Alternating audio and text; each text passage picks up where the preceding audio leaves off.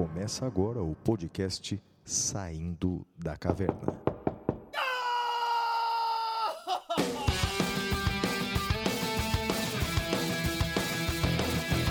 Com Guilherme Madeira, Fala galera, sejam bem-vindos, sejam bem-vindas. Flávio Martins, Olá, meus amigos, muito bem-vindos, muito bem-vindas. Episódio número 23 do Saindo da Caverna. Eu sou Guilherme Madeira e apresento esse podcast junto com meu amigo Flávio Martins. Queria mandar um abraço e um agradecimento, Flávio, para uns professores muito bacanas e que estão abrindo mão de seu tempo para fazer lives comigo no Instagram. A professora Ana Cardia, professor Tiago Hansen, professora Camila Mago e a professora Renata Baião. Uh, eu tenho feito lives, Flávio, no, no meu Instagram, e nessas lives eu tenho feito sempre de temas um pouco diferentes daquilo que a gente não está acostumado a ver. E tem sido muito legal. Então agradeço imensamente a todos esses professores, Flávio. Muito legal, Madeira, parabéns aí, um abraço para todos os professores que estão fazendo live aí contigo.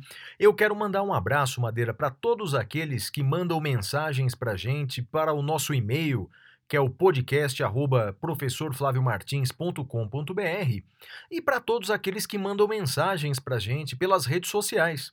Os endereços do Madeira, tanto no Twitter quanto no Instagram, é arroba madeira10 e os meus endereços, tanto no Twitter quanto no Instagram, é arroba siga o Flávio.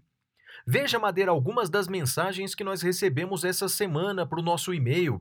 A Grazi Oliveira, ela é lá de Sinop, no Mato Grosso. Ela adora o nosso programa, ouve todos, e ela já comprou, veja só, Madeira, três livros que nós indicamos no quadro Uau! Pintura Rupestre, não é o máximo? Muito legal. Olha, também um abraço aí pro Pedro Cabrini Marangoni, pro Gabriel Chiosoli Russito. Ele, eh, esses dois, tanto o Pedro quanto o Gabriel, eles recomendaram pra gente, pros nossos ouvintes, o perfil do Instagram, arroba Cards da História. Da História, desenvolvido eh, por Rodolfo Dias é, que é um historiador, Madeira, e é muito legal. É uma maneira de você estudar história através de cards, cards de personagens históricos ou fatos históricos. Essa foi uma dica do Pedro e do Gabriel. O endereço no Instagram, arroba cards da história. É muito legal, Flávio, Madeira. eu acabei de abrir aqui enquanto você estava falando e é literal, são cards mesmo. Interessante a proposta uh, do professor. E olha, muito interessante. Estou vendo, tem card de Getúlio Vargas, tem card sobre o contrato social. Olha que interessante. Card sobre Jean-Jacques Rousseau. Muito bacana a ideia. Vou até começar a seguir aqui, Flávio. Legal. Olha, o Anderson de Oliveira mandou um e-mail para a gente também, contando um episódio de um humorista, Madeira, que fez uma piada sobre o presidente da República e foi é, objeto aí de vários textos e vários discursos de ódio. E ele indicou para os nossos ouvintes aquela série Better Call Saul. Seja daquele advogado, seja já assistiu, Madeira? Better Call Saul? Olha eu espero que o Anderson não fique chateado comigo. Eu comecei a ver uh, uh, essa série, vi os três primeiros episódios, mas não, não me prendeu, eu desencanei, Flávio. Mas é, é um spin-off do, do, do, Breaking Bad, eu acho que, que vale a pena aí. Uh, para quem gostou da franquia, vale a pena assistir, porque vai ter o advogado Saul Goodman. Exatamente. É, aliás, Breaking Bad, você assistiu até o final, Madeira? Assisti, assisti. Breaking Bad. O, o, a última temporada realmente é devastadora, não é? Não é à toa que ganhou inúmeros prêmios, né? Realmente foi, foi, foi uma série que terminou muito bem. Você gostou do final? Sabe qual é o problema, Flávio? O, o problema é que nada na vida, nada, supera a expectativa que a gente cria na nossa cabeça. Então veja, eu, eu fui assistir depois que todo mundo já tinha visto já havia um culto em torno da série e eu fui com uma expectativa muito alta e eh, a série jamais conseguiria substituir a, a expectativa. Então, assim, Uh, eu reconheço que é uma boa série, é uma excelente série, uh, mas como eu já tinha uma expectativa muito alta, evidentemente não conseguiu superar. É a mesma coisa, Flávio, eu acho, que Apanhador no Campo de Centeio. Você já leu já, do J.D. Salinger? Faz tempo, faz tempo já, Madeira. Mas você leu quando? Quando você era adolescente, adolescente ou depois de velho? Adolescente. Então, você leu no momento certo, porque eu fui ler quando eu era velho já. E eu li aquele livro, eu falava, mas que adolescente, que moleque mais besta, tomar uns tapas esse moleque.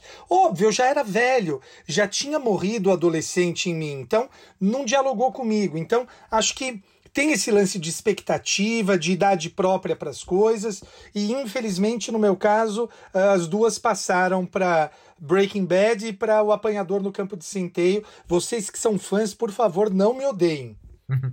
o Erasmo Madeira, ele disse, mandou um e-mail pra gente, diz que é leitor dos nossos livros, e ele pergunta por que que o filho do Bolsonaro, é, o Flávio Bolsonaro, foi eleito senador do Rio de Janeiro, já que o pai dele é presidente da República, se não haveria algum impedimento.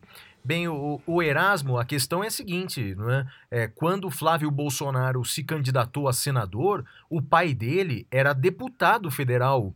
E aí, nessa hipótese, não há problema algum. O pai pode ser eleito presidente ao mesmo tempo em que o filho é eleito senador. Agora, em que o Bolsonaro é presidente da República, por força do artigo 14, os seus filhos não podem se candidatar a outros cargos além daqueles em que eles já estão. Então, por exemplo, o Carlos Bolsonaro agora só pode se candidatar a vereador do Rio de Janeiro, nenhum outro cargo.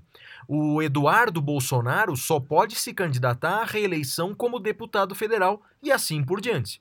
Isso porque os filhos do presidente não podem se candidatar a outros cargos além daqueles em que eles já estão.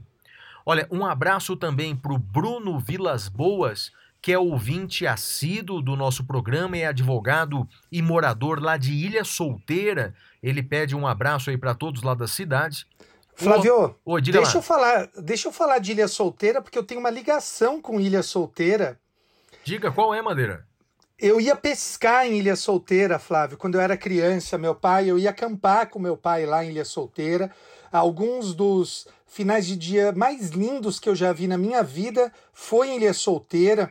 Uh, o sol baixando, uh, o, o, no horizonte, uh, aquele cheiro de chuva chegando, raios cortando o céu. Olha, uma boa memória. Obrigado por me fazer relembrar isso, viu, Bruno? adoro Ilha Solteira, tenho saudades daí. Uh, mas eu frequentei Ilha Solteira acho que dos meus 9 até os meus 14 anos, mais ou menos, eu ia acampar com meu pai.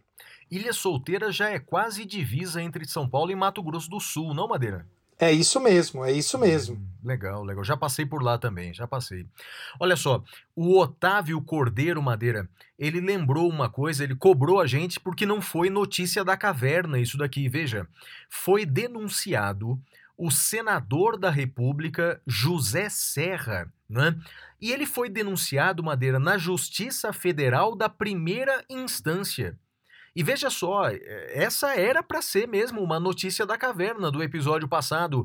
Explica aí para os nossos ouvintes como é que pode, Madeira, um senador da República ser denunciado por lavagem de dinheiro na primeira instância da Justiça Federal? Como pode senador na primeira instância, Madeira?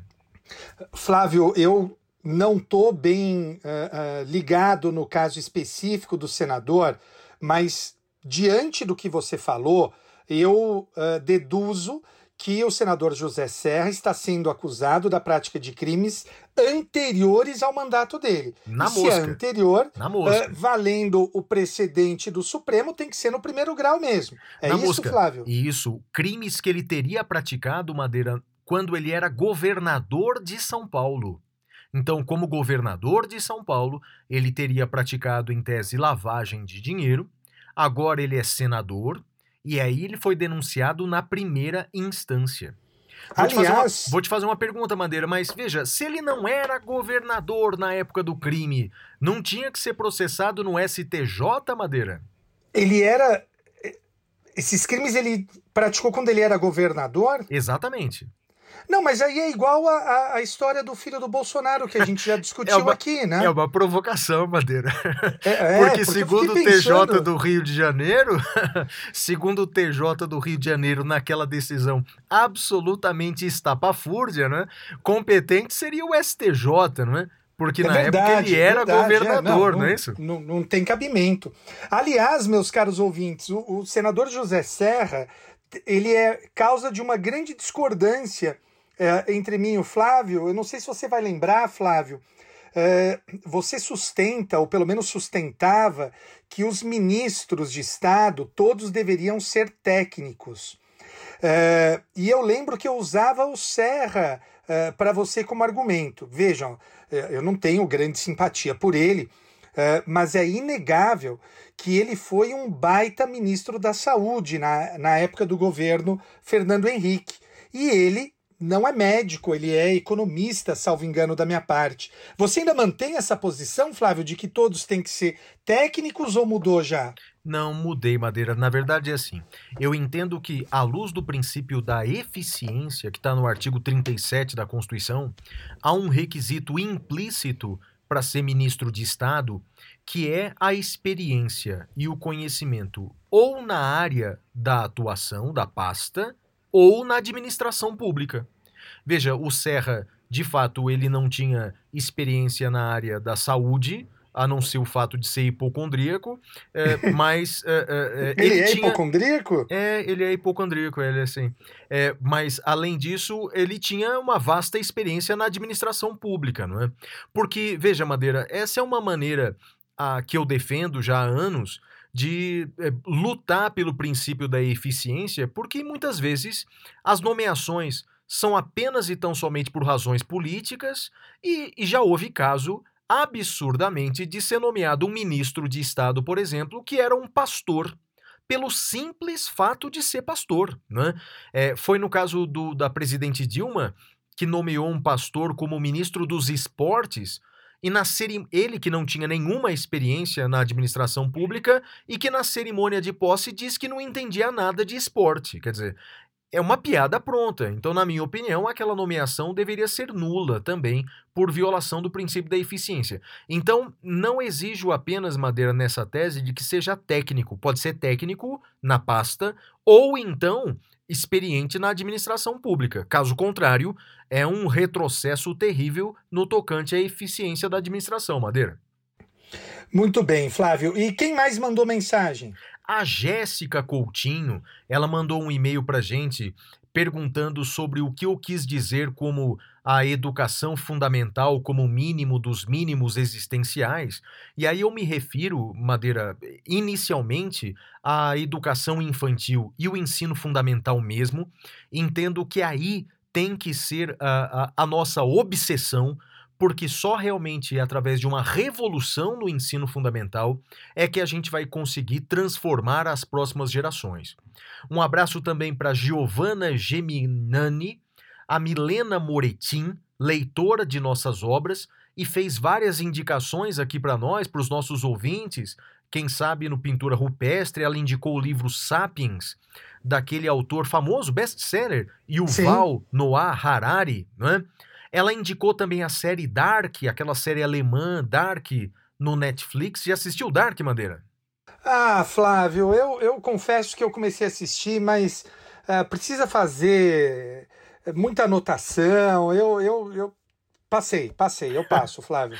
é, e eu assisti até o final, Madeira.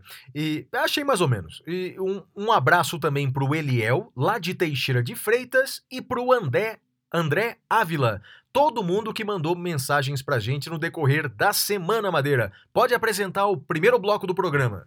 Aliás, antes de apresentar o primeiro bloco da, da, da, da nossa, do nosso episódio, eu só queria lembrar que a minha pós-graduação e a pós-graduação do Flávio estão com matrículas abertas lá no curso Damásio. Então, se quiser fazer uma especialização em direito constitucional ou em direito penal, processo penal, uh, no meu caso, eu coordeno a pós junto com a Pat e com o Gustavo Junqueira, então é só vir com a gente lá no Damásio. E agora nós vamos ao Notícias da Caverna. Até já!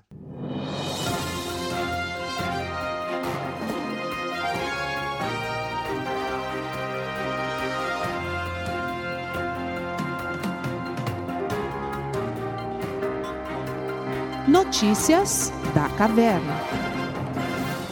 Bem, Madeira, a primeira notícia da caverna é a seguinte. Ministro Gilmar Mendes, ministro do Supremo Gilmar Mendes, criticou numa live o excesso de militares no Ministério da Saúde e usou a palavra genocídio. Veja, Madeira, a fala do ministro foi a seguinte, abre aspas, não podemos mais tolerar essa situação que se passa no Ministério da Saúde. Não é aceitável que se tenha esse vazio. Pode até se dizer a estratégia é tirar o protagonismo do governo federal e atribuir a responsabilidade a estados e municípios. Se for essa a intenção, é preciso se fazer alguma coisa. Isso é péssimo para a imagem das Forças Armadas. É preciso dizer isso de maneira muito clara. O Exército está se associando a esse genocídio. Não é razoável. É preciso pôr fim a isso. Então veja, Madeira, o ministro Gilmar Mendes falou de genocídio praticado pelo governo federal e, por conta dessa fala, o Ministério da Defesa protocolou na Procuradoria-Geral da República uma representação contra o ministro Gilmar Mendes. Bem, Madeira, vamos repercutir essa fala do ministro Gilmar. Eu acho que tem muitas coisas aí para falar em cima dessa fala. Qual sua opinião, Madeira? Genocídio por parte do governo federal? Por que, que o exército ficou realmente tão incomodado com isso, Madeira? Olha, Flávio, eu acho que essa é uma questão que ela tem, como você mesmo disse, várias camadas. É, a primeira camada que eu quero uh, discutir é a seguinte: o exército e os militares em geral, eles desejam fazer parte da política, mas parecem não aceitar muito bem a crítica que é própria da arena política. Veja, o, quando eles decidem ocupar postos no governo, eles também devem observar que eles estão abertos às críticas, ou ao menos deveriam estar.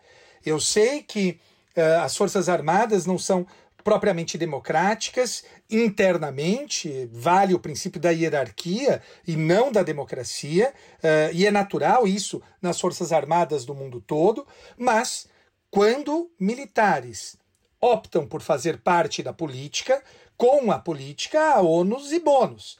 E eles devem aceitar as críticas, devem entender que isso é um dos custos da democracia. Aceitar as críticas, e no caso, a crítica do ministro Gilmar Mendes, Flávio. É, então, quanto a esse primeiro aspecto, parece, parecem as camadas de uma cebola, não é, Madeira? Para a gente examinar. Então, quanto a esse primeiro aspecto que você examinou, eu concordo contigo, né? É, faço um acréscimo de que na América do Sul existem dois governos é, que têm essa aproximação imensa entre os cargos e ministérios e cargos diversos e as Forças Armadas é o Brasil e a Venezuela. Uh, eu tenho seríssimas dúvidas, Madeira, do quão bem isso faz para a democracia é, aparelhar uh, o, o, governo é, com militares. Não estou dizendo que esses militares são a priori incompetentes, uh, pelo contrário, né? militares, sobretudo de maior patente, é, obrigatoriamente passaram por um treinamento, passaram por estudo, têm uma boa formação. Eu só tenho seríssimas dúvidas é, sob o ponto de vista democrático o quanto isso é bom ou ruim. Tenho a minha opinião. Creio que é ruim para a democracia você é, ter um número excessivo de militares eh, no governo. As Forças Armadas têm um papel constitucional importante. E na medida em que militares começam a fazer parte do governo, a, a democracia começa a correr pequenos riscos. Não é? É, o que, é o que vem acontecendo na Venezuela, em que os militares são a carreira mais prestigiada do governo venezuelano, e de certa forma também no Brasil, em que hoje os militares são a carreira pública mais prestigiada é, do governo federal. E como você disse, né, se os militares aceitaram fazer parte desses cargos políticos, eles é, têm que se habituar às respectivas críticas, que nas Forças Armadas não são comuns. Não é? O general não costuma ouvir crítica dentro das Forças Armadas, o general não costuma ouvir não. E agora, como político, como todos os outros, ele chegou a ser, alguns deles foram intimados sob pena de condução coercitiva e ficaram indignados com essa ressalva, é, mas é uma ressalva prevista em lei que nós já comentamos antes. Então, tenho seríssimas dúvidas quanto a isso, quanto à participação de muitos militares em força na, no governo federal, sobretudo em cargos em que não são uh, competentes para tal, e me refiro especialmente a um general que é hoje é o ministro interino da saúde e já é interino há mais de dois meses, não é? Então, esse é um primeiro aspecto, Madeira, mas tem outras camadas aí. Qual que é a segunda que você quer falar? Eu concordo com o que você acabou de dizer, Flávio. Eu não acho que seja adequado para a República uh, que os militares façam parte uh, desse, desse e de qualquer governo. Quando a gente ouve, por exemplo, os episódios do xadrez verbal sobre a Venezuela, fica muito claro, e, e, eu e você nesse ponto concordamos, né, que lá nós não temos uma democracia e que a ditadura Maduro, portanto, ela se mantém por conta dos militares. Né? Eu não estou dizendo com isso que o Brasil seja uma ditadura, mas que militares fazerem parte de governos não me parece que seja o melhor para o Estado uh, brasileiro. Flávio, que outro ponto você quer destacar? Sobre a Venezuela, Madeira, é, tem uma expressão que eu, que eu gosto muito e costumo usar, e, e eu vi em alguns textos norte-americanos. Porque é, entre a ditadura ou a autocracia e a democracia, Existem alguns países que estão, Madeira, numa espécie de uma zona cinzenta, é, é, é, pendendo ou um pouco mais para a democracia ou um pouco mais para a autocracia. os americanos chamam de anocracia, que eu acho que é bem a cara da Venezuela mesmo, sabe? Porque, veja, a Venezuela é mais uma ditadura do que uma democracia, claramente. Mas tem algumas nuances democráticas, como, por exemplo, a eleição presidencial. É claro, a gente sabe que é uma eleição conduzida, é, é, é, uma eleição em que a oposição não participa, por isso que é mais ditadura. Mas é, eu, eu chamaria de anocracia. Quer dizer, é uma é, autocracia, na verdade, do Maduro, antes era do Chaves, mas com algumas nuances de democracia. É por isso que dá tanta polêmica na prática e até alguns políticos brasileiros que acham que a Venezuela é uma democracia de esquerda, Madeira, o que é uma grande mentira. Olha, Flávio, eu, eu diria que isso está mais para síndrome de Estocolmo do que qualquer coisa, né? Quando o, o, o seu sequestrador te acena com alguma gentileza, você fala, ah, mas ele também não era tão ruim assim. Então, eu não conheço essa expressão, estou conhecendo agora, uh, não li nenhum texto, portanto, sobre isso, mas eu, eu, eu me incomodo. É claro que na vida as coisas têm nuances, óbvio, uh, o quadro é rico, mas Uh, me parece que no caso da, da Venezuela, uh, acho que a, coisa também é muito clara para mim. Uh, um, um, segundo aspecto que eu acho que é, que é relevante nessa questão dos militares no governo é, salvo engano da minha parte, Flávio, eu, eu não tive tempo de pesquisar, talvez você, você saiba essa informação. Salvo engano da minha parte, é, nem na época da ditadura nós tínhamos tantos militares assim no governo, é, é, ou, ou o dado é, desde a ditadura é o governo com maior número de militares. Então, seja um, seja outro, a minha pergunta é: nós não temos civis de qualidade? Não há civis que sejam aptos a ocupar uh, uh, esses cargos? Eu já adianto a minha resposta: é evidente que temos civis qualificados. e poderiam muito bem ser civis eh, conservadores, né, seguindo a linha ideológica do presidente. Não há problema algum, mas por que não? Por que essa predileção por militares e esse escanteamento dos civis? Eu juro que eu não entendo, mas também não fico surpreso. A gente não pode esquecer que uh, o presidente Bolsonaro ele cumpre exatamente as promessas de governo. Né? Então, tudo que ele prometeu, ele está cumprindo. Então, uh, eu imagino que os seus eleitores não veem nisso um problema como eu e você vemos, Flávio. Perfeito, Madeira. É, existem alguns cargos em que é, dá para entender que um militar ocupe, por exemplo, Ministério da Defesa, né? Então, o Ministério Sim. da Defesa, que auxilia o presidente no comando das Forças Armadas, faz todo sentido que ali esteja um general. Agora, no Ministério da Saúde, não faz o menor sentido, né, Madeira? Então, em ministérios que são extremamente políticos, é, é, um civil com certeza faria um melhor papel, até porque, como a gente comentou agora há pouco, os militares não estão acostumados a esse jogo político de ouvir não na negociação. Então é evidente. Outro aspecto que eu queria que você comentasse, Madeira, um aspecto muito mais, muito delicado, é a questão de um ministro do STF dando as suas opiniões sobre temas eh, sensíveis como esse, né, em lives na internet ou em entrevistas. Uh, bem, qual a sua opinião sobre isso? Bem, uh, é uma questão delicada. Eu, eu, especialmente se tratando de um ministro do Supremo Tribunal Federal. Uh, eu me sinto até um pouco desconfortável de falar sobre isso, até porque sou juiz, então seria aí uma certa ironia.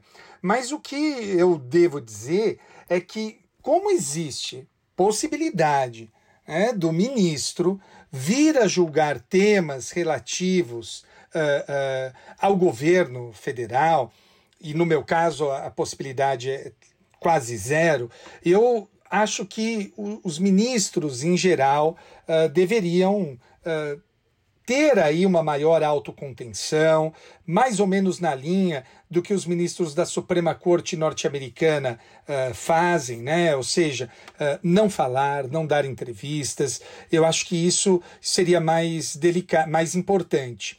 É óbvio que é delicado quando a gente pensa em figuras como o professor Gilmar Mendes, que é dono de uma obra vastíssima, uh, uh, um, um, um, grande pensador do direito brasileiro. E o mesmo vale para o próprio ministro Barroso também, né, que uh, acaba sendo aí o outro lado do ministro Gilmar, mas que também é um grande pensador, é um grande estudioso e também fala tanto quanto.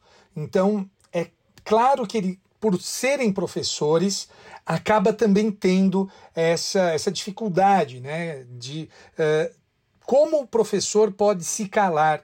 Então, é um tema delicado mesmo, Flávio.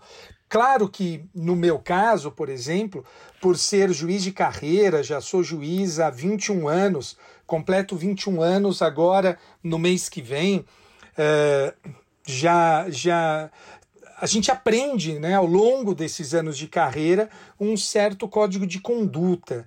Então, acho que é, no meu caso talvez seja mais fácil, porque sou juiz aí já há bastante tempo e passei por várias comarcas, então você entende aí o, o, o, o desastre que uma fala sua pode causar na cidade. Madeira, me, falando agora, me fez lembrar de um livro que aliás é um prazer maravilhoso em lê-lo. Certamente você já leu aquele livro do advogado italiano Piero Calamandrei. É, em italiano chama Elogio aos Juízes. Mas... Em italiano faz mais sentido do que, do que em português, dúvida, né? Elogio dei giudici. Exatamente. Em português é eles, os juízes, vistos por um advogado. Não é? É, é, um, é, um, é, um, olha, um dos livros mais deliciosos que eu já li e me fez lembrar, é, na verdade são vários textos esparsos, não é? Você me fez lembrar de, de, um, de um desses textos em que ele equipara o juiz de direito a um padre, um monge, dizendo que, na verdade, é, o padre, o monge, ele tem que ter uma vida, é, uma postura ilibada para que ele seja respeitado pela sociedade. E o juiz também, né? Ele tem que ter uma postura uh, adequada, compatível, uma postura serena, para que ele também possa ser respeitado pela sociedade. Então, dizendo isso, realmente o juiz ele tem que ter um cuidado redobrado né, naquilo que ele fala, naquilo uh, que ele se expressa e somente em casos excepcionais, não é? é quando ele entender pertinente, ele deve uh, uh, opinar sobre temas sensíveis como esse. Concordo com você que eles têm o direito de fazer isso, né? até porque, além de ministros, são professores renomados e é importante ouvir a voz desses personagens. Eu só alertaria para uma coisa, Madeira, para uh, que eles não deveriam muitas vezes se manifestar sobre temas que fatalmente num futuro próximo eles vão julgar. Perfeito. Um, não é? Eu vou dar um exemplo. Perfeito. Um exemplo. É, olha que curioso. Não sei até se não foi de propósito, mas o presidente do STJ comentou sobre um caso concreto, aliás, nós comentamos também a questão da, do direito à intimidade do presidente da República e o do dever ou não dele apresentar os exames da Covid-19. Nós aqui não é, nos manifestamos aqui, concordamos nesse episódio de que o presidente teria direito à intimidade e não seria obrigado a mostrar o exame. Bem, o fato é que o ministro presidente do STJ também disse isso numa entrevista. Ocorre que, dias depois, chegou até as mãos dele a ação ajuizada pela AGU com, relação a esse assunto. Então, quer dizer, ele, uma semana antes, opinou sobre esse caso concreto e poucos dias depois ele foi obrigado a decidir. Aliás, é, me parece até que ele deveria se declarar suspeito, né? Porque ele se manifestou sobre o objeto da ação. Então, nesse ponto né, da, do juiz ou do ministro falar sobre assuntos que fatalmente julgará no futuro próximo, é creio que eles não deveriam fazê-lo, Madeira. Concorda? Concordo com você. E Flávio, eu queria pegar um gancho, já que você falou uh, do, de um conto que você lembrou, de um texto que você lembrou do, do elogio da Judith, eu, eu, eu lembro de um outro, e eu acho que esse outro, Flávio, é, é um que me impressionou tanto. Eu li antes de ser juiz, uh, e é um dos contos que tem pautado a minha carreira. E o Calamandrei conta que estava numa sessão de julgamento e o promotor se levantou com uma voz eloquente e falava contra a ré, acho que era uma ré, eh, uma acusada mulher, e falava e falava, e a mulher chorava, chorava. E aí o juiz se levanta, vai até a mulher, fala algo no ouvido dela, volta e ela para de chorar. E o promotor continuou falando, falando, falando, e aí depois eh, teve o julgamento, ela foi absolvida e uh, perguntaram para o juiz: o que, que o senhor foi falar para ela?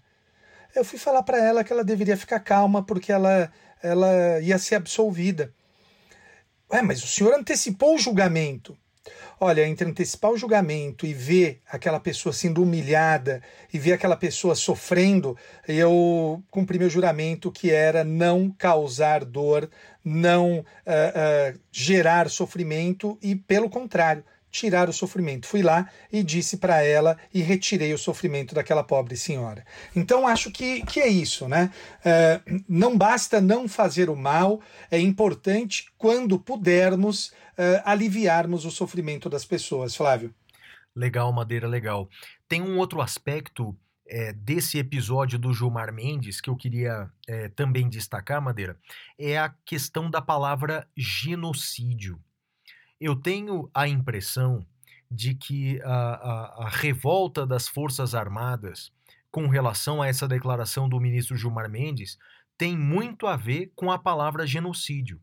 Porque eu lembro aí os nossos ouvintes que o crime de genocídio é um dos poucos crimes que pode ser julgado pelo Tribunal Penal Internacional, pelo TPI, ele consta, o crime de genocídio consta do artigo 6 do Estatuto de Roma, do qual o Brasil é signatário. E uma das modalidades de genocídio é a sujeição intencional a condições de vida com vista a provocar a sua destruição física, total ou parcial, assim como também é ofensas graves à integridade física ou mental de membros do grupo. Então veja, Madeira, é, o fato é que o genocídio é um crime é, de competência do TPI, do Tribunal Penal Internacional. E brasileiros natos podem ser julgados por esse Tribunal Penal Internacional. Eu creio é, que será muito pouco provável, assim que terminar a, te, é, a pandemia, eu creio que vai ser pouco provável que o Tribunal Penal Internacional julgue procedente é, a, denúncia contra um dos membros do nosso governo brasileiro. Mas, de fato, Madeira, alguns episódios aí, não é, é praticados é, pelo, pelo governo federal, de fato, realmente é, me parece que tangenciam é, essa figura típica. Eu me lembro, por exemplo, né, eu cheguei até a escrever sobre isso é, nas redes sociais, viu, Madeira? É, sobretudo quando ali, é, muito emocionado pelo calor dos fatos. Mas naquela, naquele pronunciamento em rede nacional, quando o presidente se referiu à Covid-19 como uma gripezinha, um resfriadinho, que nada aconteceria com ele porque tem é, histórico de atleta. É, bem, que, quando ele fez uma, um pronunciamento em rede nacional é, pedindo pela reabertura da economia, bem, aquilo, na minha opinião, tangenciou essa figura típica do Estatuto de Roma. E, de fato, dois meses sem um ministro da Saúde sendo que os dois primeiros ministros, que eram técnicos, que eram médicos, se recusaram a fazer um protocolo eh, de um medicamento sem comprovação científica e bastou que eles saíssem para que um general das Forças Armadas fizesse um protocolo sobre esse medicamento? Bem, Madeira, me parece que essas condutas erráticas, para dizer o mínimo, né, elas, eh, de certa forma, tangenciam essa figura típica prevista no Estatuto de Roma. Então eu confesso que não acho de total absurdo dizer que a soma dessas posturas eh, se assemelha ao crime de genocídio, Madeira. Não acredito que o presidente ou que outras autoridades serão condenadas por esse crime. Mas trazer esse assunto à baila, Madeira, me parece absolutamente pertinente. Não sei sua opinião. Flávio, na Itália nós temos visto que uh, políticos têm sido processados pelos, pelos italianos pela forma incompetente com que lidaram com, com a praga.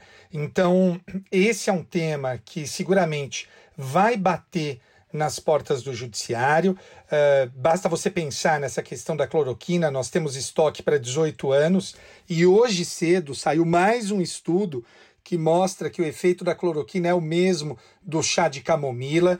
Então, eu, eu imagino que há diferentes repercussões. Uh, chá de camomila, eu estou sendo evidentemente irônico, uh, mas, uh, ou seja, quer dizer que não há efeito algum na, na, da cloroquina sobre a Covid.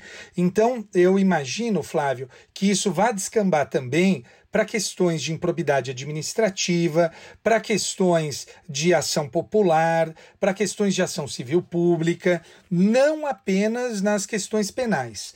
Quanto à questão penal, uh, acho que aí vai depender da prova, né? Se se comprovar que foi um, um, um ato doloso, aí sim faz sentido falar em genocídio. Se se comprovar que foi um ato unicamente incompetente por parte das autoridades, aí a incompetência uh, não é crime no Brasil, Flávio.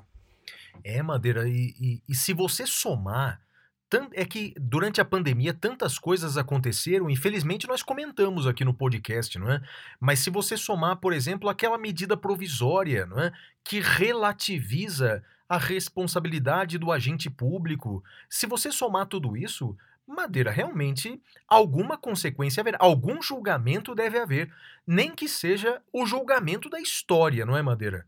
Porque realmente a forma como o governo brasileiro tratou a pandemia foi realmente o oposto do que o Brasil merecia. Não é? Nós merecíamos governos coesos, não é? entes federativos coesos, mas o que a gente viu foi apenas um discurso de polarização política que chegaram até a polarizar o remédio, né? Quem toma, lembra dessa frase? Quem toma, quem é de direita toma cloroquina, quem é de esquerda toma tubaína. Olha, nós Verdade. chegamos, lembra disso? Então nós chegamos no fundo do poço da polarização, agora brincando até com vidas. Olha, algum julgamento deve existir, Madeira. Eu gostaria, confesso para você, gostaria de ver algumas das nossas autoridades, pelo menos, sendo processadas no Tribunal Penal Internacional. Mas se não houver esse julgamento, pelo menos que haja o julgamento da história. Pior do que esses atos aqui no Brasil, eu só vejo mesmo o do presidente eh, dos Estados Unidos, né, o Donald Trump, que realmente é uma figura tragicômica, sugeriu que as pessoas bebessem até Lysol, é, água sanitária, é? detergente, é, num, num absoluto absurdo. Já fez comício e deve fazer outros com pessoas sem máscara. A diferença é que lá nos Estados Unidos não há nenhuma chance do Donald Trump ser julgado pelo TPI, Tribunal Penal Internacional, porque os Estados Unidos não são signatários do Estatuto de Roma, mas o Brasil é, Madeira. Ô Flávio, tem, tem uma coisa que eu queria aproveitar para te perguntar. É, o presidente brasileiro fez propaganda da cloroquina e o presidente norte-americano, eu não sei se você viu, ele fez também uma propaganda de, de, de uns alimentos, de, de umas marcas, tirou foto com aquilo, com aqueles alimentos, com aqueles produtos uh, na Casa Branca, em cima da mesa do presidente. Você chegou a ver essa foto? Eu só vi a foto, Madeira, mas eu não confesso que eu não sei o contexto. Devia estar tá fazendo propaganda da indústria de alimentos, o que, que era? Alguma aquilo? coisa nesse sentido. Pode, Flávio? Não, isso é um grande, grande absurdo, não é?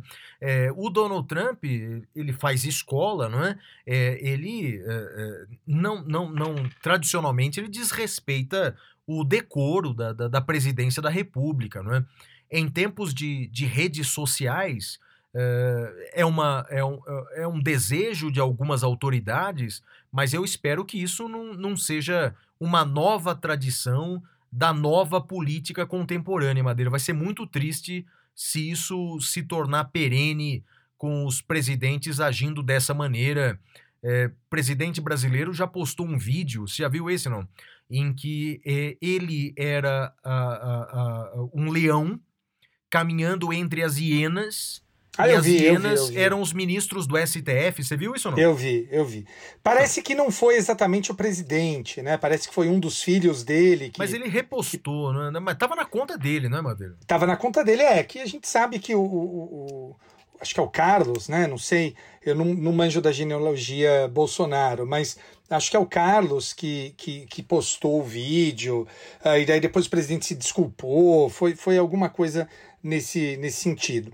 E o fato concluir... é que. Ah, diga, Madeira. O fato é que esse tipo de gestão ele vai testando os limites né, das instituições, o limite das pessoas, e se não se uh, levanta uh, e se, di se diz claramente contra aquilo, o fato é que vai fazendo até a hora que encontra o muro, né, Flávio? É.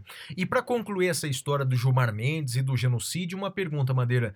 Bem, uh, o Ministério da Defesa, incomodado com a declaração, representou a Procuradoria-Geral da República contra o ministro Gilmar Mendes. Madeira, você, nessa declaração do Gilmar Mendes, você consegue detectar algum crime comum ou de responsabilidade, Madeira? Não, Flávio, não, não vejo como não vi, acho que ele fez. O, acho que o ministro da Justiça, futuro ministro do Supremo, também fez algo contra um jornalista, salvo engano, de maneira similar, não, não, não teve invocando a Lei de Segurança Nacional. É, olha, eu acho que essa coisa de querer usar o direito penal como, como remédio contra as pessoas das quais se desgosta é algo que me incomoda muito, Flávio. Concordo com você, Madeira. Não vejo nessa declaração do ministro Gilmar Mendes, não vejo a prática de crime comum, até porque se somarmos os fatos e omissões praticados uh, pelo governo federal no combate à pandemia, como eu mencionei aqui, uh, é, é discutível a incidência do crime de genocídio previsto no Estatuto de Roma, então, portanto, não vejo crime comum na fala do ministro. Também não vejo crime de responsabilidade, por exemplo, é, como ferir o decoro. Veja, no passado já houve declarações do ministro Gilmar Mendes que, na minha opinião, feriram o decoro. Certa vez, numa entrevista à Folha de São Paulo, quando ele estava em Lisboa, ele, incomodado com a pergunta da repórter, mandou a moça enfiar a pergunta numa parte do seu corpo, que eu não tenho condições aqui de dizer. Bem, essa resposta indecorosa feria o decoro no meu entender. Mas essa específica declaração do genocídio não me parece ser nem crime comum, nem crime de responsabilidade. Vida que segue, Madeira. E a sua notícia da caverna, qual é? Bem, Flávio, a gente normalmente traz notícias polêmicas ou, ou até dentro do que se poderia chamar de uma notícia triste, mas eu trouxe essa semana uma notícia feliz, mas com potencial de tristeza, Flávio. Veja, uh, houve um aumento de 50% é isso mesmo, 50% no número de adoções de cães e gatos. As pessoas, para aliviar a solidão do isolamento social, elas estão adotando cães e gatos e isso gerou um aumento de cerca de 50%. Isso é evidentemente algo uh, muito feliz, que nos anima a todos, uh, tanto eu como você, somos defensores dos animais, a gente uh, tem aí né, cachorros, gatos adotados, mas o potencial triste dessa notícia, Flávio, ele é. Ele, ele, ele vem de uma seguinte pergunta. Tá, as pessoas adotaram para uh, eh, aliviar aí sua solidão no, no período de isolamento social, mas e depois? Quando passar a pandemia, quando for descoberta a cura para a praga ou uh, a vacina, será que essas pessoas vão continuar com esses cães e gatos, Flávio? Eu espero que continuem, mas as, as ONGs de defesa dos animais, elas têm muita preocupação com isso, Flávio. É, Madeira, é, eu, eu me lembro que a última vez que eu estive em, em Portugal, né, é, eles faziam campanhas reiteradas sobre isso, né? É, de que animal é, não é presente de Natal. Aliás, tem até lei é, que proíbe, sabe, a compra de, de animais na época do Natal por conta do risco de devolução do, do animal caso a pessoa não goste do, entre aspas, presente. Realmente esse é um assunto que a sociedade ela tem que se debruçar é, cada vez mais, que é o respeito a, aos animais, não é? é? eu me lembro que para escrever a primeira edição do meu livro, do meu curso de direito constitucional, eu ia passar muito batido sobre essa história do animal como titular de direito. Eu escrevi um parágrafo dizendo que o animal é, tradicionalmente é visto como semovente e, portanto, não seria titular de direito mas daí uh, eu decidi ler uh, autores específicos sobre isso e de fato é um tema absolutamente encantador, Madeira. E, e, e não é um tema recente. Tal, eu me impactei com uma frase do Voltaire. Olha que história bonita, não é? O Voltaire, o filósofo francês, é, ele fazia a seguinte comparação de um homem é, que volta para sua casa aflito porque esqueceu um documento, abre a primeira gaveta, não vê o documento, muito aflito, ele abre a segunda gaveta, não vê o documento, desesperado, ele abre a terceira gaveta e encontra o documento. E é tomado ali por um sentimento de alívio e tranquilidade. A situação número dois é o cachorro que ouve a voz do, do dono e sai correndo na sua direção e não o encontra, vai até o cômodo seguinte e continua sem encontrá-lo, e no momento em que encontra o dono, vê é, é, tem, é tomado por um sentimento de tranquilidade, alívio e alegria, abanando, abana o rabo e tudo mais. E aí Voltaire diz o seguinte, não é? é esses dois seres vivos são dotados das mesmas reações e diz mais, das mesmas emoções. Então tratar o ser humano dos animais de forma tão diferenciada é um equívoco da sociedade. Mas é um equívoco que vem se desfazendo pouco a pouco, o direito vem acompanhando lentamente é, a tutela, vem ampliando a tutela dos animais, mas isso é uma mudança que não depende só do direito, depende de toda a sociedade, né, Madeira? É isso aí, Flávio. E eu tô vendo aqui no nosso, no nosso episódio, aliás, Flávio, é, uma coisa, pela nossa gravação aqui, é, a gente já avançou bastante nas notícias, estamos com 50 minutos de notícia. O que eu proponho a você é continuemos nas notícias e a gente deixa o tema cavernoso para outra semana, porque senão acho que vai ficar longo demais o nosso podcast, mais do que o natural. Então vamos repercutir essa próxima notícia. É uma notícia interessante que, em um certo sentido, diz respeito a mim. E qual que é a notícia, Flávio? Notícia é a seguinte, Madeira.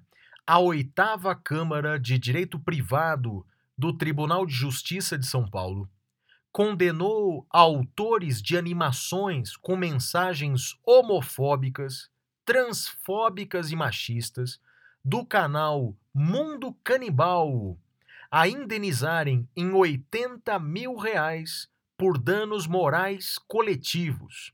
O valor deverá ser revertido pela Defensoria Pública do Estado de São Paulo, que ajuizou a ação civil pública, em política de ações afirmativas para promover a igualdade e o combate às diferentes formas de discriminação.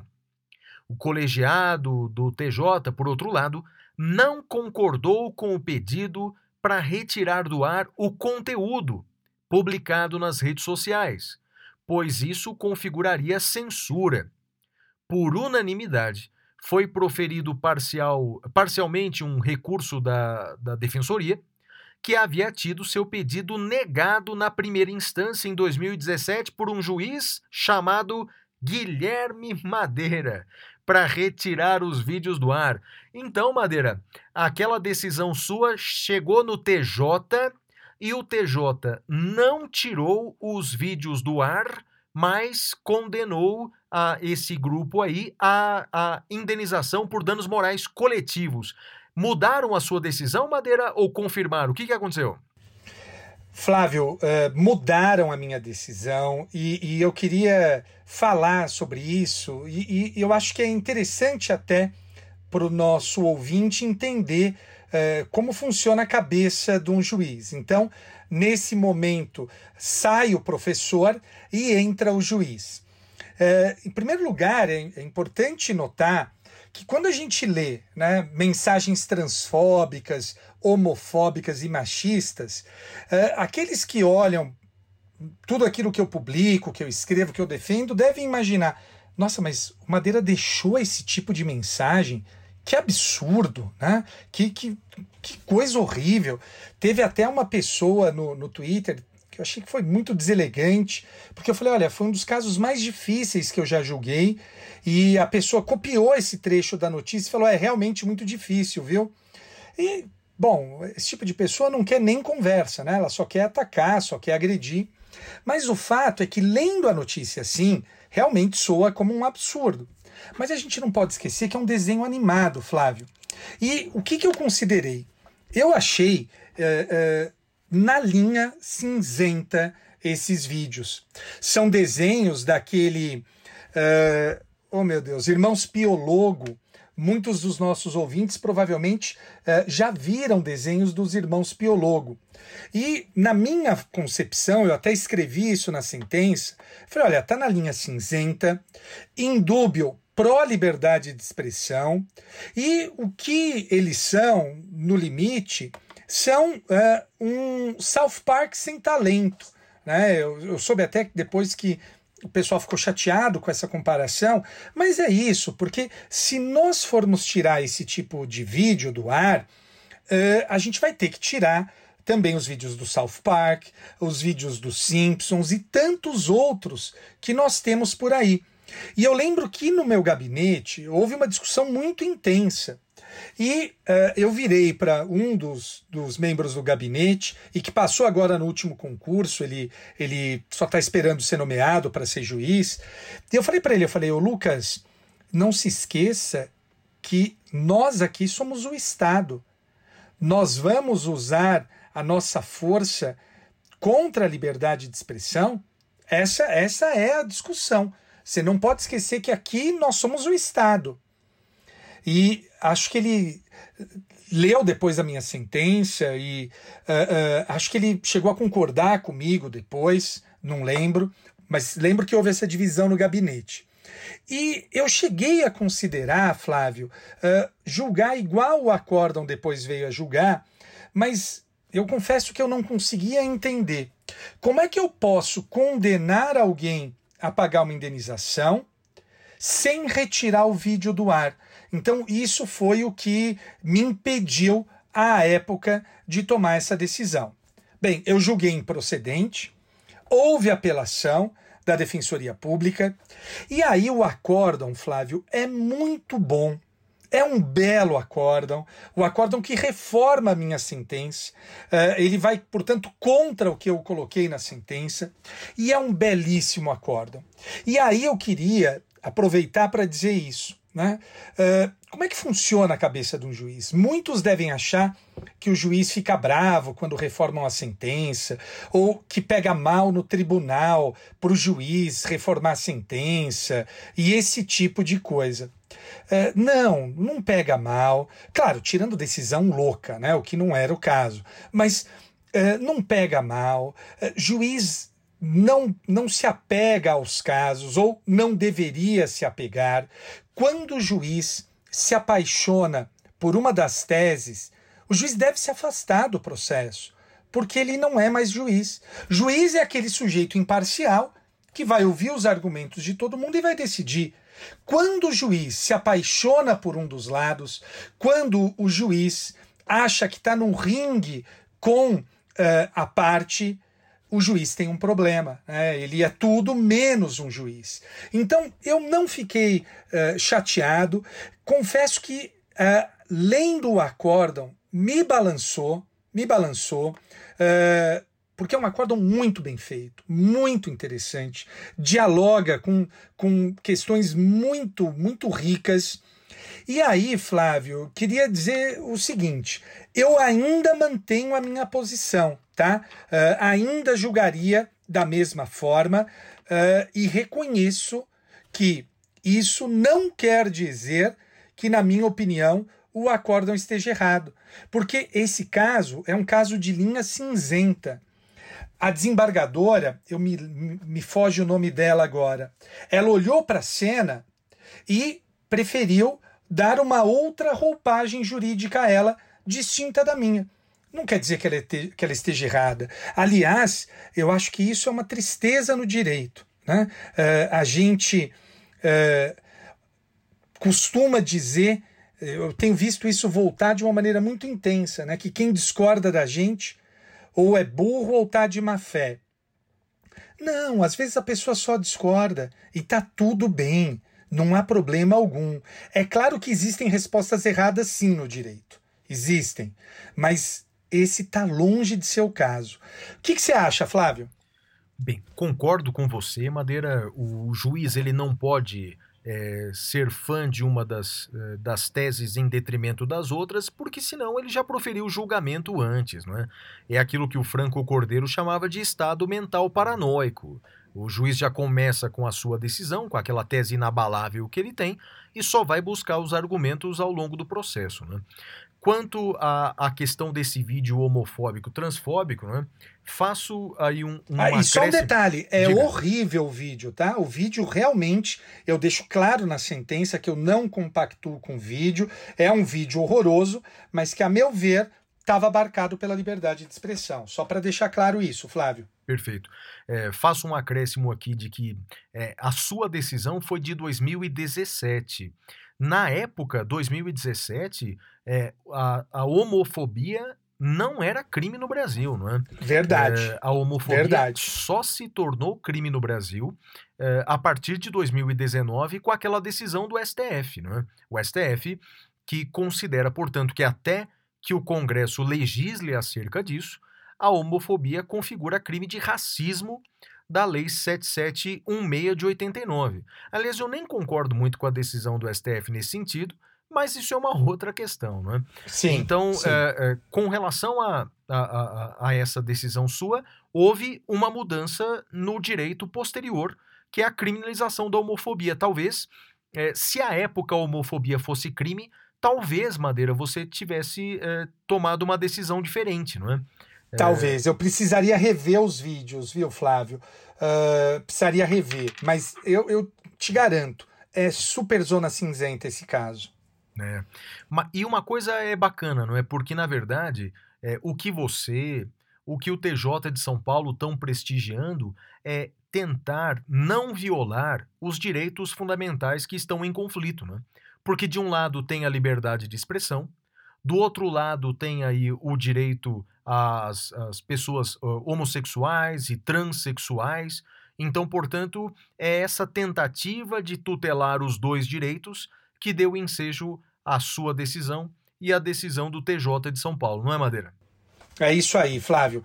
Mais alguma coisa sobre essa notícia, Flávio? Não, Madeira, eu só vou fazer uma sugestão: que você dê uma rápida pincelada sobre o que seria o tema cavernoso do nosso programa, mas Tá que vai bem. ser o tema cavernoso do programa seguinte. A notícia é a seguinte, Madeira, para você comentar. Vamos lá. É, STJ, o presidente do STJ, concedeu a Fabrício Queiroz e a sua esposa, que estava foragida, o benefício da prisão domiciliar. Dias depois, o presidente do STF, Dias Toffoli, concedeu ao ex-deputado e ministro Gedel Vieira Lima o benefício da prisão domiciliar. O tema. Bem, vou soltar a vinheta do tema cavernoso, Madeira, mas você só vai falar bastante disso no programa que vem. Solta o tema cavernoso aí. Temas cavernosos.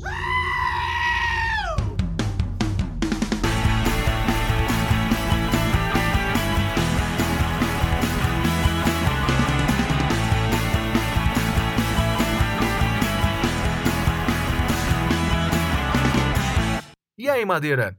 Fala aí pra nós. O que, que é esse negócio de prisão domiciliar? Vamos lá, Flávio. Olha, eu não sei se eu vou conseguir eh, me segurar aqui, então, para não avançar no tema cavernoso, mas vamos tentar fazer um meio termo. O fato é o seguinte: o artigo 318 do Código de Processo Penal ele estabelece as hipóteses de prisão domiciliar.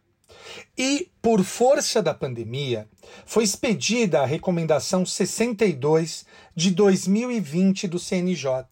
Essa recomendação, ela diz que os juízes devem avaliar a necessidade de manutenção ah, das pessoas presas e se ah, aquelas que fazem parte de grupo de risco, se não poderia ser substituída a prisão ah, no cárcere pela prisão domiciliar.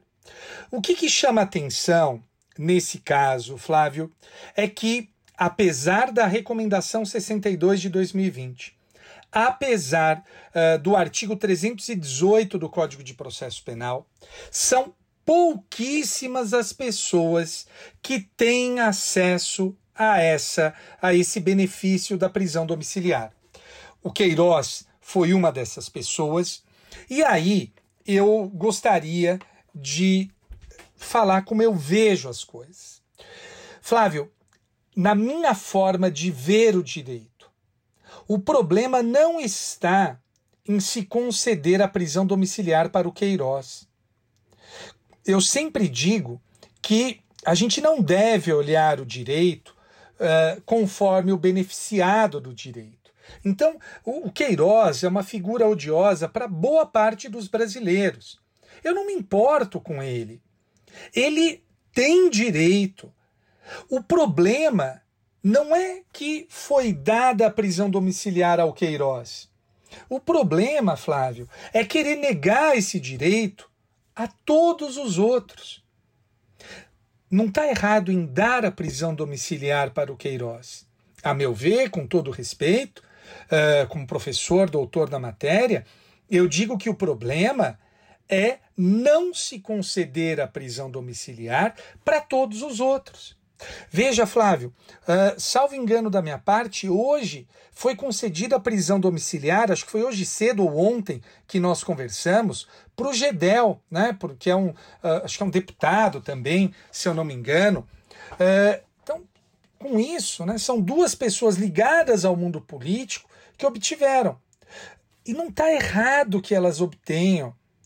Errado está negar para quem tem esse direito, para quem é grupo de risco. A única coisa que eu confesso que eu não consigo entender, uh, uh, não, não li a decisão, não tive acesso a ela, tentei achar e não consegui. Ninguém dos grupos que eu faço parte, de professores de processo, uh, teve acesso a ela. O que me incomoda profundamente, Flávio, que eu não consigo entender, é a prisão domiciliar para a esposa do, do Queiroz, é, é, como cuidadora dele. Veja, Uh, primeiro, que não há exatamente essa previsão. Segundo, que ela estava foragida. Terceiro, que, estando foragida, ela não cuidou dele nesse período todo. Então, eu não consigo entender como a, a esposa dele tem direito uh, a essa prisão domiciliar. Mas o fato é que justiça seja feita, eu espero e imagino que os próximos HCs de pessoas na mesma circunstância que chegarem ao STJ em regime de urgência, eu espero que sejam, uh, uh, sejam exitosos, que eles também tenham o mesmo direito que essas pessoas tiveram, Queiroz, a esposa, e no caso do Supremo, o, o acho que é Gedel, se eu não me engano. O que, que você acha, Flávio? Concordo com você, Madeira, mas vou fazer uma pergunta aí, olha, como você vai se aprofundar nesse tema no próximo programa, diga aí para o nosso ouvinte é, o que vale a pena ele ler antes de ouvir o próximo programa, para ele estar tá a par desse tema prisão domiciliar, Madeira. Muito bem, ele deve ler o artigo 318 e 318-A do Código de Processo Penal e a recomendação 62 de 2020 do CNJ, Flávio. Legal, Madeira. Bem, feito é, esse comentário inicial sobre o nosso próximo tema caverno, cavernoso, eu chamo agora o próximo bloco em que nós damos as nossas dicas culturais, é o bloco pintura rupestre.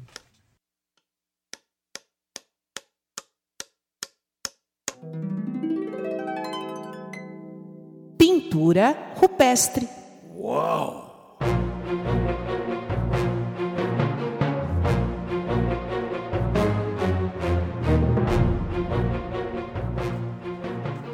Bem, Madeira, a minha dica cultural dessa semana é de um filme alemão de 2008. Madeira, esse filme é baseado num livro homônimo de 1981. Ele é baseado em fatos reais. É dirigido por Dennis Gansel e é estrelado pelo alemão Jürgen Vogel. E o nome do filme é A Onda. De Welle. Exatamente. Já assistiu, Madeira? Já assisti, passou na TV Cultura, um filmaço, Flávio. Para indicar para os nossos ouvintes, eu pesquisei aí as plataformas online para saber onde tem esse filme, não é? A Onda, ou em alemão, Die Welle. É, é, é, é D-I-E, espaço W-E-L-L-E. Né? A Die Welle. Isso, a onda em alemão. É, bem, Sabe onde está esse filme, Madeira? Na íntegra. Eu chutaria aqui no YouTube, porque ele já é meio velho. Na mosca, no YouTube, você consegue, portanto, assistir integralmente e de graça o filme A Onda. Olha, pessoal, é a história de um professor é, é, que, que foi é, selecionado para fazer um trabalho prático com seus alunos. Havia dois temas. Um tema era anarquia, um tema era autocracia. Ele queria muito falar com os alunos sobre anarquia, mas ele foi sorteado para falar sobre a autocracia.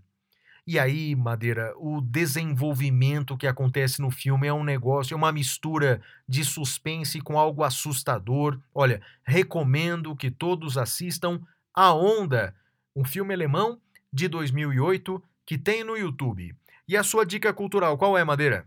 Flávio, a minha dica cultural vai ser uma dica no escuro, porque eu não assisti, eu ia começar a assistir ontem, liguei o celular na cama, mas eu, eu, eu sou muito bom de cama, Flávio. Assim, deu dois minutos eu estava dormindo. Uh, é um filme chamado The Old Guard. Uh, The Old Guard. Uh, eu não vi, mas tem a Charlize Theron. adoramos. Gosta da Charlize Theron, Flávio? Gosto. Se eu não me engano, ela é cubana, não, Madeira? Sério? Ou australiana. Eu, eu, bem, é, é, é, bem verdade que Cuba e Austrália.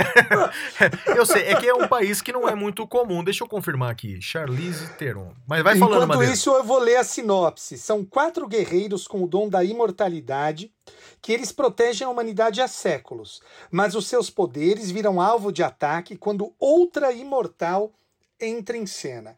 Bem, é um filme nerd, evidentemente. É um filme típico de sessão da tarde e parece ser muito legal. Estreou agora uh, na Netflix. Então, The Old Guard tá lá na, na capa quando você entra no seu no seu aplicativo ou na Netflix aparece ele lá. The Old Guard uh, com Charlize Theron, Flávio. E eu errei o país, Madeira, e errei até o continente, Madeira. Ela não é nem cubana nem australiana, ela é sul-africana. Sul-africana. Sul-africana. Eu sabia que era realmente algo inusitado. Então, sul-africano Charlize Theron. Então, chama Old Guard, é isso? É isso aí, é isso aí. Legal, então depois dessas dicas culturais, vamos para o último bloco do nosso programa, o já esperado prêmio Capitão Caverna. É a hora do prêmio Capitão Caverna!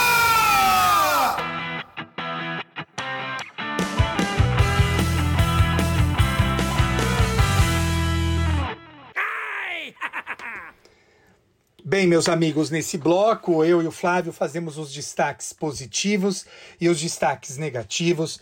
E eu quero começar com um destaque negativo. Flávio, o meu destaque negativo vai para as pedras que não rolam, pois elas não. Uh, aliás, pois elas criam limo. Flávio, uh, sim, sabe que referência é essa? As pedras que rolam não criam limo? Ué, Madeira, pedras que rolam me lembra de Rolling Stones, não é? Aquele que é, é o, segundo, mesmo. o segundo maior grupo de rock de todos os tempos, né? É, mas Na verdade, então, tem a ver com eles ou não? Tem a ver com eles e você tem razão. Os Stones são a segunda banda de rock de todos os tempos, porque a primeira é o U2. Mas você não está preparado para ter essa conversa ainda. E o fato, Flávio, é o seguinte: é, nós estamos aí passando pela, pela pandemia. É, e óbvio que cada um tem suas restrições, tem as suas dificuldades, cada um aí vive é, é, seu, suas próprias dores e suas próprias delícias. Mas o que eu queria pedir para cada um de vocês que me ouve, tente ser a sua melhor versão. Tente rolar né? Não fique parado. Às vezes, quando a gente fica parado, a gente fica imobilizado e é aí que a gente morre. Né? O, quando o tubarão deixa de nadar, é quando ele morre. Então, o que eu peço a vocês que me ouçam, que me ouvem e que me ouçam também, continuem rolando. Ainda que seja na sua velocidade, ainda que seja na sua rotação, porque quando você rola, você não cria limo. Quando você rola, você cria energia. E energia precisa fluir. Continue rolando, meu amigo. Não fique parado. Bem, Madeira, o meu primeiro destaque negativo vai para você, que considera o U2 a maior banda de rock dos anos dos, todos os tempos. Eu tenho minhas dúvidas se o U2 é uma banda de rock, né? Ah, eu diria que é uma Deus. banda de pop, mas você não está preparado para essa discussão. Bem, o meu segundo destaque negativo da semana, Madeira, tem a ver com um crescimento eh, exponencial que estamos acompanhando no mundo, mas especialmente no Brasil, eh, de episódios de violência policial, Madeira. Né? Violência policial, violência excessiva por parte da polícia. Recentemente tivemos aí um caso eh, de policiais pisando na garganta de uma mulher de 51 anos. Disseram que ela estava com cabo de vassoura, mas, bem, ainda que seja verdade, me, me parece que a reação foi, foi excessiva. E, e outros tantos casos que nós vimos. É, no Nordeste brasileiro, uma criança dormindo no sofá que foi alvejada com tiros da polícia. Em resumo, não é? É, é lamentável. É, a, a, as polícias elas são absolutamente indispensáveis para a nossa segurança pública, mas é, necessário separar o joio do trigo. Né? é, é necessário separar os bons policiais dos maus policiais, porque maus profissionais há em todas as profissões e na polícia também. Só que o mal policial ele traz uma violação, traz consigo uma violação à vida e outros direitos fundamentais que é muito grave. E, e a gente tem que combater essa, essa violência policial. É, precisa a polícia precisa de melhor treinamento, ela precisa de melhor remuneração e os maus policiais têm que ser severamente punidos. Né? É dessa maneira que a gente cresce. É, o governo de São Paulo anunciou né, uma medida tecnológica que me parece necessária, algo que já está se implantando também nos Estados Unidos, que todos os policiais tenham consigo uma câmera filmando suas uh, atividades o tempo todo, uma câmera, uma câmera cujas imagens vão direto para a nuvem, portanto ele não consegue nem desligar nem apagar. Bem, dessa maneira, através da tecnologia, a gente vai melhorando também as polícias, mas também cá entre nós, não é? Uma sociedade como a nossa, com tanto preconceito, com tanta violência, os políticos, as polícias, são reflexos da nossa sociedade, não é? O meu destaque negativo vai para esse crescimento na, na violência policial, sobretudo contra negros e vulneráveis. Né? É, em outros episódios em que a gente já tocou nesse assunto, Madeira, alguns dos nossos ouvintes entraram em contato dizendo assim: vocês só falam da violência da polícia, vocês não falam da violência do bandido. A minha resposta é a seguinte, Madeira, ou Madeira, é, do bandido eu não espero outra coisa que, se, que não seja a violência, o crime, o desrespeito às leis. Então, do bandido, eu espero que ele, que ele pratique isso mesmo. A gente imagina, já que ele é bandido, né? Da polícia, a gente espera algo diferente. A gente espera uma conduta baseada na lei, uma conduta baseada na legalidade, e é isso que a gente espera é, da polícia. Para o crescimento da violência policial, vai o meu destaque negativo. E o seu destaque positivo, Madeira, vai para quem?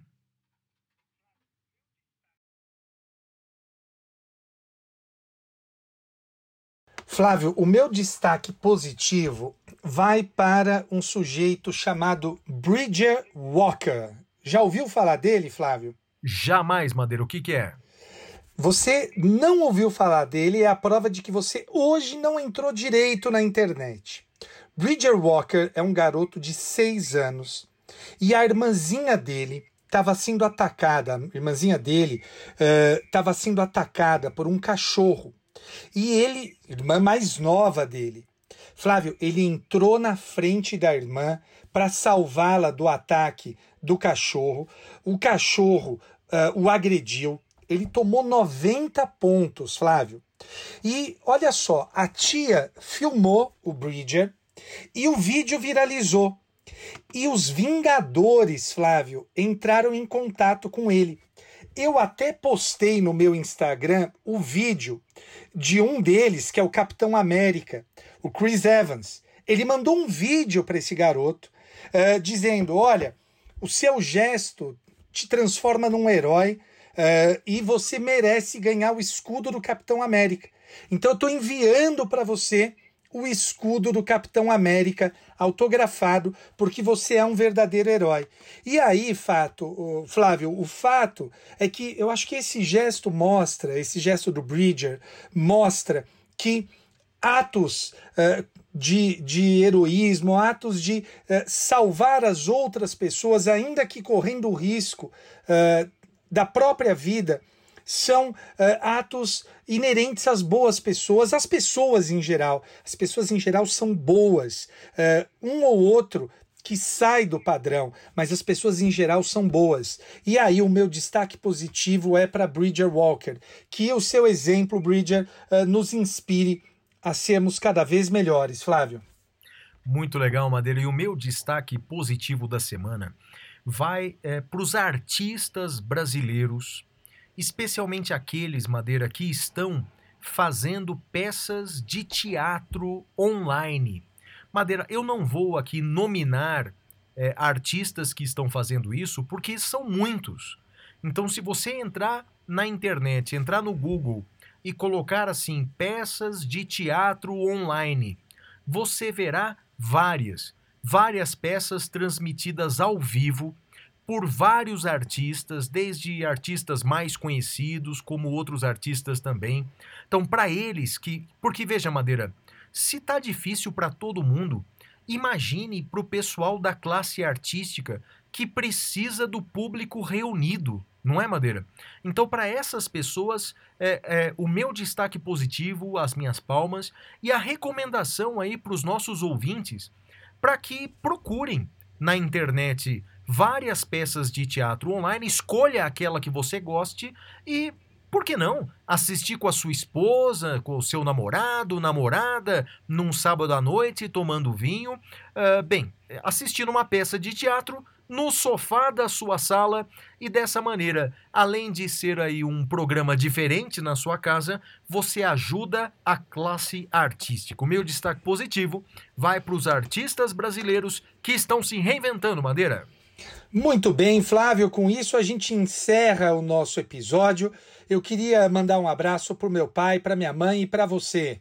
E para Xuxa, que continua na quarentena. Um abraço a todos, pessoal. Tchau, tchau. Tchau.